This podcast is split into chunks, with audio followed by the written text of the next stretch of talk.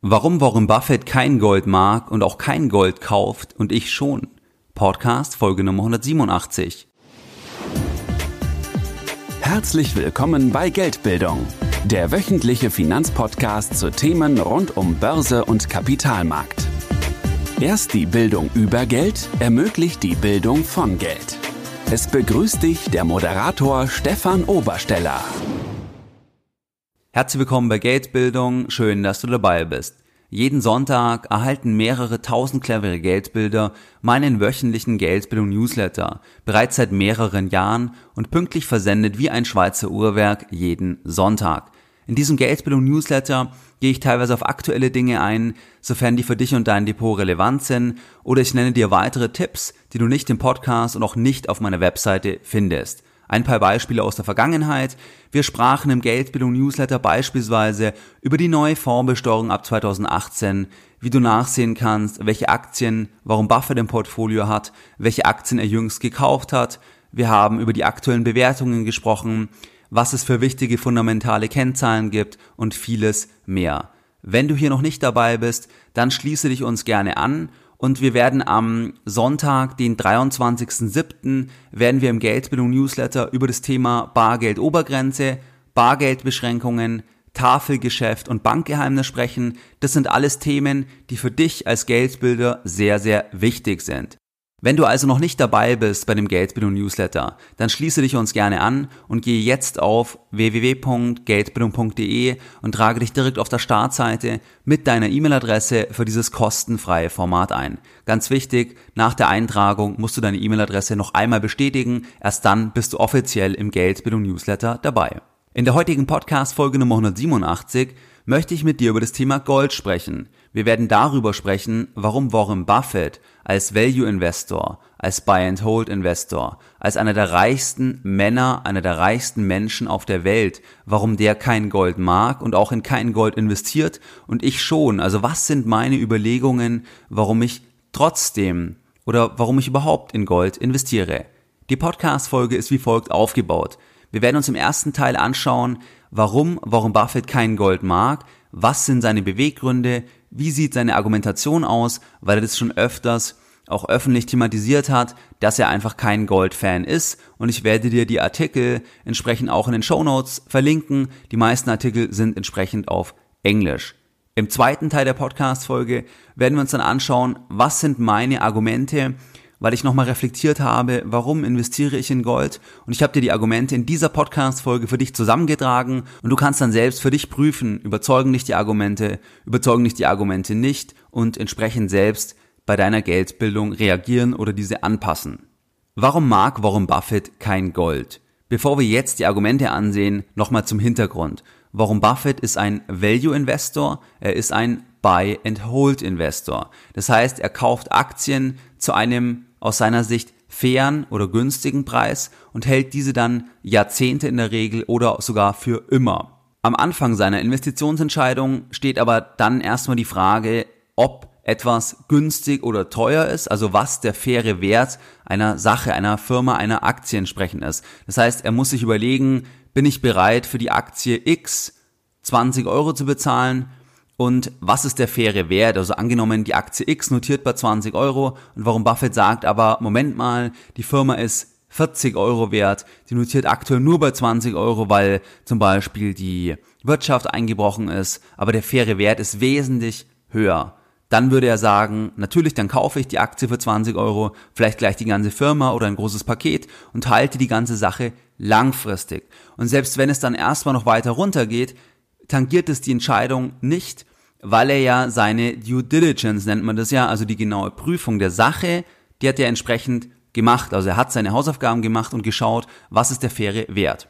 Wie bestimmt er den fairen Wert? Den fairen Wert einer Aktie oder einer Firma kannst du über zwei Hauptwege bestimmen oder so wird es einfach gemacht. Das ist zum einen, dass man sich anschaut, was für Cashflows generiert die Firma, diese dann abdiskontiert und dann einen Unternehmenswert hat, den dann durch die Anzahl an Aktien teilt und dann hat man einen Wert, den die Aktie haben könnte und den vergleicht man dann mit dem Börsenkurs. Zweite Variante, man schaut sich einfach an, was läuft bei anderen Firmen in der Branche, also mit welchem Multiple notieren die, Ein Multiple ist zum Beispiel, dass man sagt, eine Firma hat einen Börsenwert, der entspricht dem fünffachen, dem zehnfachen Jahresgewinn und dann sagt man beispielsweise, Moment mal, andere Firmen, die notieren mit dem 20-fachen Jahresgewinn als Beispiel und dann sagt man einfach, okay, da gibt's eine, eine gewisse Diskrepanz und wenn man die nicht irgendwie erklären kann, dann könnte man auch sagen, basierend auf diesem Multiple-Verfahren ist das Ganze günstig und jetzt ist ein guter Zeitpunkt, die Aktie zu kaufen.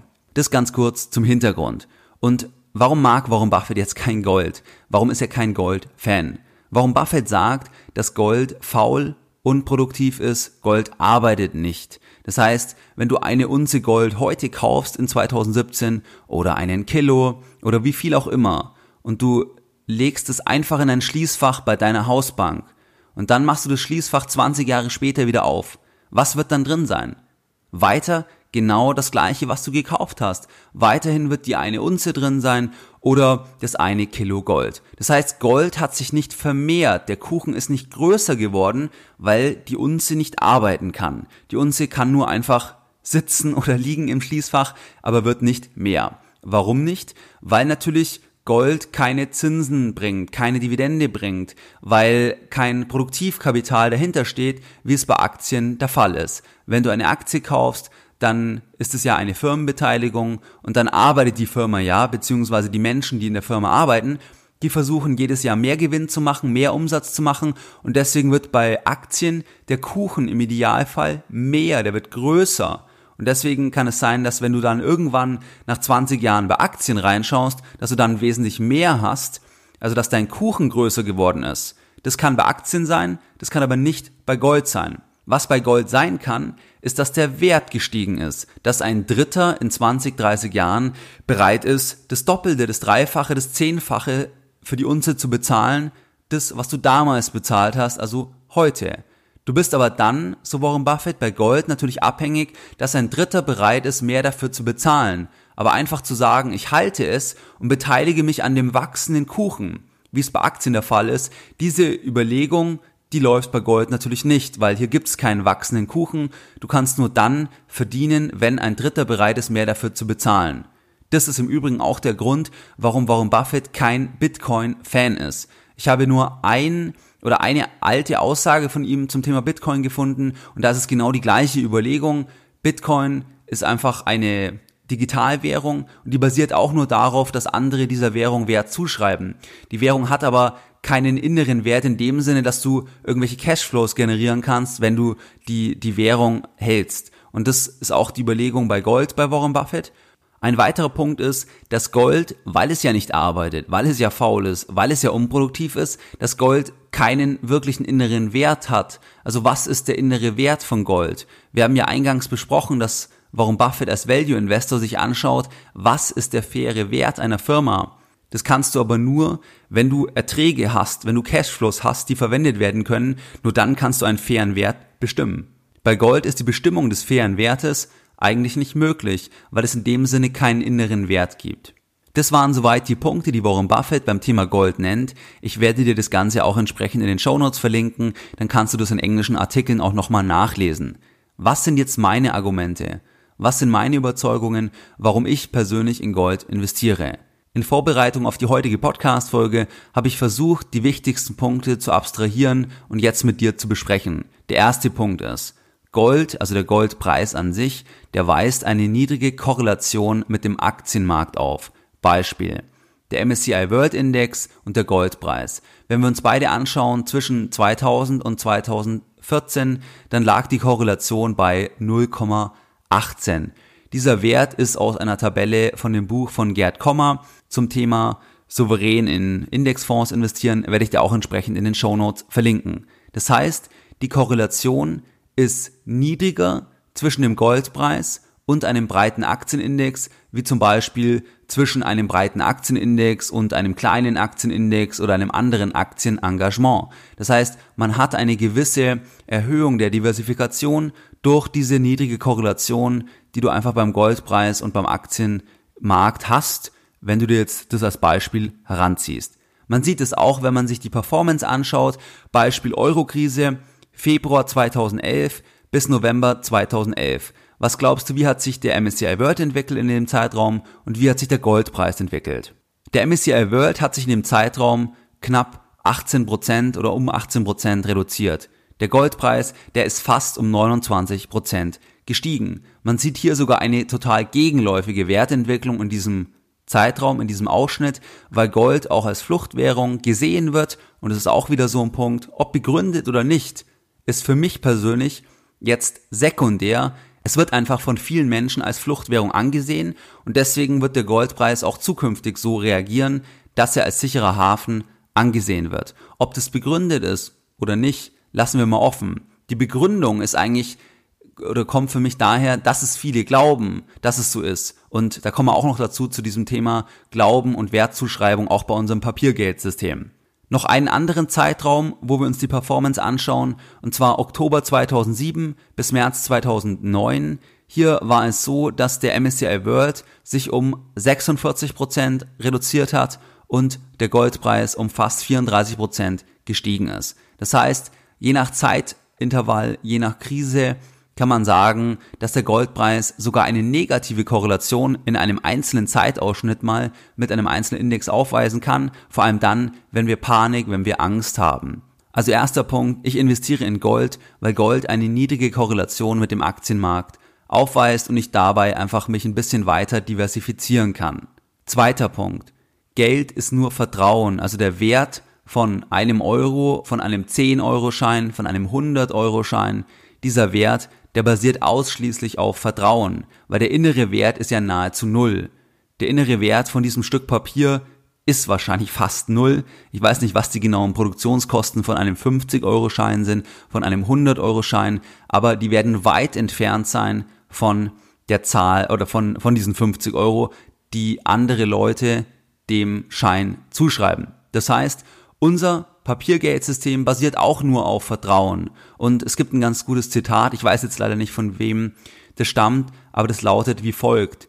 Money is the bubble that never pops. Das heißt, Geld ist die Blase, die niemals platzt. Wir vertrauen einfach so fest in das Geld oder überhaupt in die Währung, dass das erstmal nicht so schnell platzt. Ob das nie der Fall ist, müssen wir mal abwarten. In der Vergangenheit gab es ja immer wieder auch Währungsschnitte entsprechend, aber grundsätzlich ist das Vertrauen enorm stark, enorm fest in die Währung und alle glauben daran und dadurch kommt dann auch der Wert. Bei Gold ist es so, das ist ja jetzt der zweite Punkt, warum ich in Gold investiere. Gold hat die Menschen immer schon fasziniert und der Goldpreis wird nie auf 0 Dollar, nie auf 0 Euro fallen, weil andere an den Wert glauben. Und dieser Glaube ist auch sehr, sehr stark. Und weil es den Glauben auch schon sehr, sehr lange gibt, also schon mehrere tausend Jahre. Und dementsprechend ist es für mich eine Absicherung gegen das Papiergeldsystem, weil dieser Glaube an Gold, der ist noch fester und noch viel, viel länger, wie wir jetzt beispielsweise den Euro natürlich haben, wie es den Dollar gibt. Und dementsprechend glaube ich, dass das auch in meiner Lebenszeit weiter gelten wird und dementsprechend wird der Wert nie auf Null fallen, weil alle anderen oder viele andere auch daran glauben werden, dass einfach Gold einen Wert hat. Dritter Punkt, man kann Gold physisch im anonymen Tafelgeschäft kaufen. Genereller Tipp, ich persönlich würde primär Gold physisch kaufen und nicht irgendwie Xetra Gold oder irgendwelche Zertifikate kaufen. Aber dritter Punkt, du kannst Gold physisch im anonymen Tafelgeschäft kaufen und du hast damit auch einfach einen Wert, außerhalb deines Bankkontos, weil zum Beispiel könnte es ja theoretisch auch sein, dass irgendwas mit dem Bankkonto ist oder, oder ähnliches. Also man hat einfach einen Wert außerhalb des Bankensystems in Anführungszeichen. Vierter Punkt, du bezahlst keine Negativzinsen auf Gold. Fünfter Punkt, Spread und Lagerkosten, die sind bei Gold überschaubar. Das heißt, man hat einen Spread in der Regel von drei bis fünf Prozent und Lagerkosten, je nachdem, wo du es lagerst, sind die Lagerkosten auch überschaubar. Generelle Tipps, ich würde maximal fünf bis zehn Prozent des zur Verfügung stehenden Vermögens, also jetzt Immobilie oder Eigenheim ausgenommen, in Gold investieren, auch über mehrere Zeitpunkte, also nicht alles auf einmal. Und vor allem auch nur physisch investieren.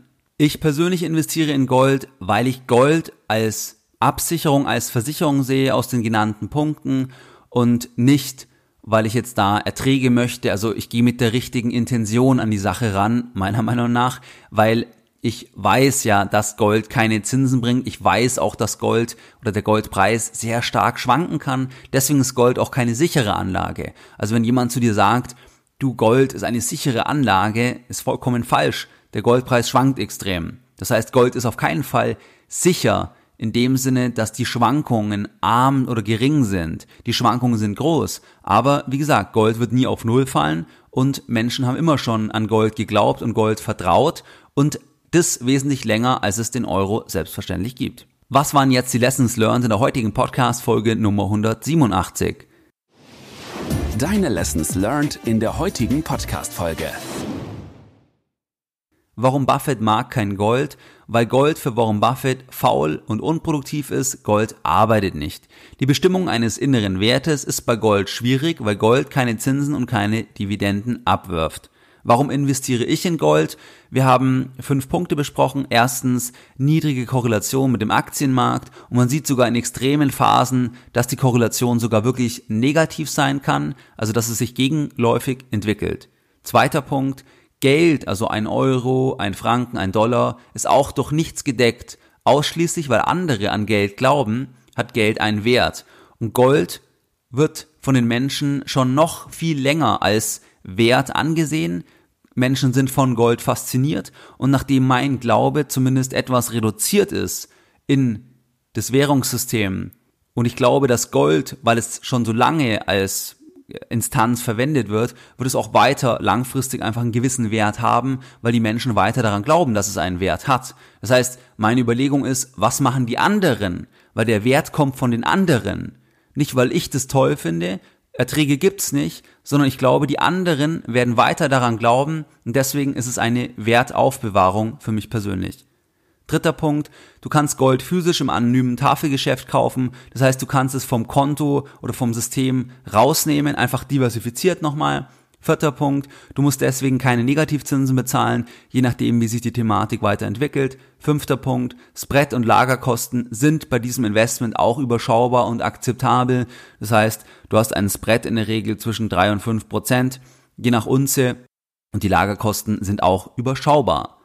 Du siehst also, es gibt Argumente dafür und Argumente dagegen. Am Ende des Tages musst du für dich persönlich deine Geldbildung entsprechend weiterentwickeln, dass du am Ende dir dann ein Anlagemodell oder eine oder ein, eine Systematik aufbauen kannst, wonach du persönlich investierst. Es gibt Goldfans, es gibt Goldgegner. Meiner Meinung nach macht es als Beimischung auf jeden Fall Sinn. Ich würde niemals mehr als 10% in Gold investieren, aber 5 bis 10% macht aus den genannten Gründen meiner Meinung nach definitiv Sinn, auch wenn Warren Buffett kein Goldfan ist. Wie du es gewohnt bist, möchte ich auch die heutige Podcast-Folge Nummer 187 wieder mit einem Zitat beenden. Und heute ein Zitat von JP Morgan. Gold ist Geld und nichts anderes. Mehr Informationen zu Themen rund um Börse und Kapitalmarkt findest du unter www.geldbildung.de. Und immer daran denken, Bildung hat die beste Rendite.